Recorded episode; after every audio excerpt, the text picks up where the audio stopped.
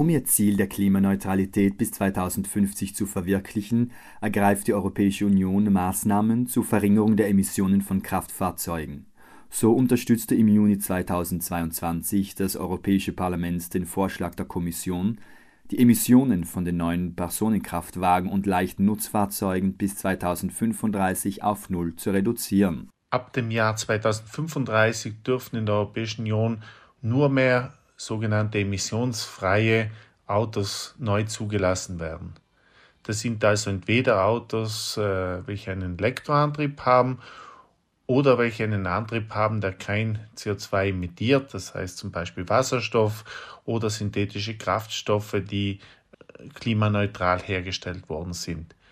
Das Ganze gibt natürlich nur dann Sinn, wenn auch der Strom, welche diese Autos dann verbrauchen, äh, emissionsarm oder emissionsfrei hergestellt worden ist. So der EU-Parlamentarier Herbert Dorfmann. Die neuen Vorschriften bedeuten aber nicht, dass alle Fahrzeuge auf den Straßen bis 2035 emissionsfrei sein müssen.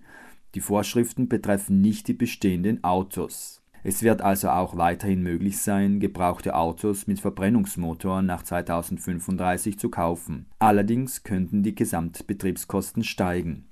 Wir haben uns in der Europäischen Union zum Ziel gesetzt, dass wir den Ausstoß von äh, klimarelevanten Gasen, CO2 vor allem, bis zum Jahr 2030 um 55 Prozent reduzieren wollen und dann im Jahr 2050 klimaneutral sein möchten, also nicht mehr CO2 oder andere klimarelevante Gase ausstoßen, als wieder absorbiert werden.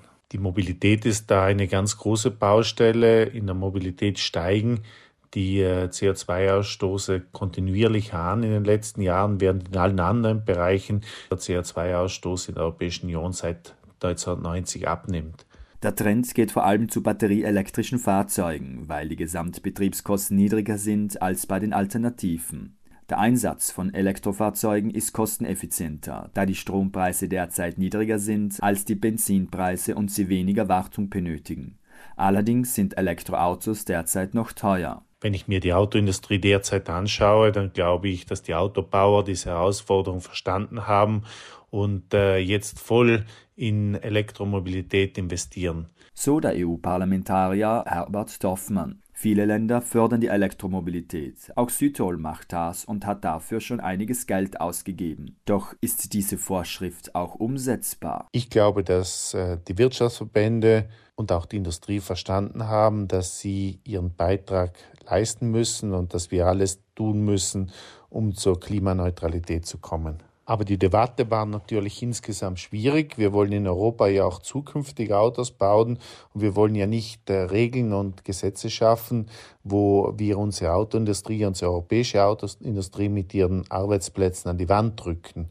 Seien wir also gespannt, ob diese Maßnahme dazu beiträgt, das Ziel der Klimaneutralität bis 2050 zu verwirklichen.